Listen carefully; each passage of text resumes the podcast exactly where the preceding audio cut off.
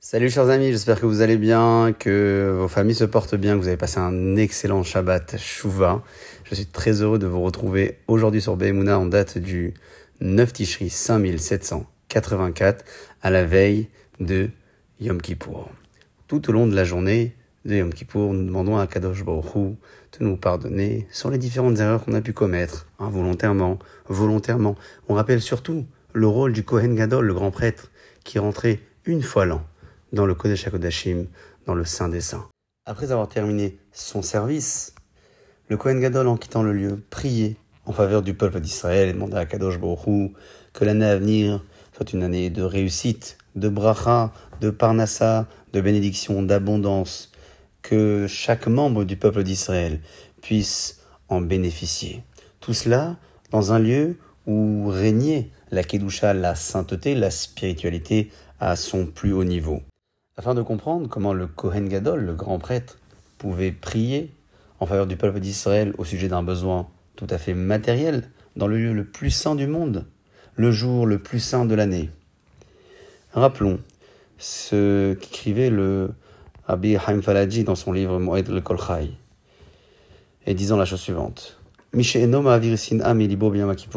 qui ne fait pas disparaître la haine qu'il ressent envers quelqu'un donc le jour de Kippour, en tfilato nishma'at vena et sa prière ne sera pas entendue, ne sera pas acceptée.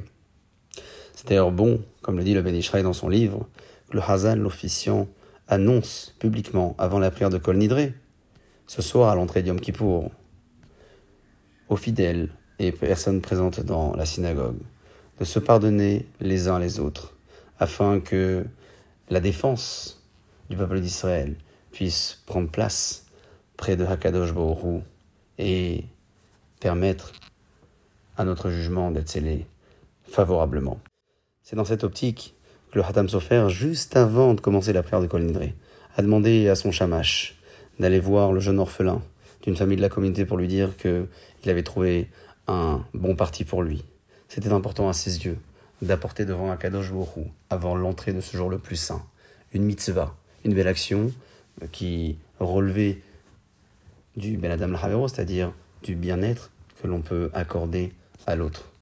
Encore faut-il prêter l'oreille et donner beaucoup d'attention afin d'écouter et connaître le besoin que l'autre exprime.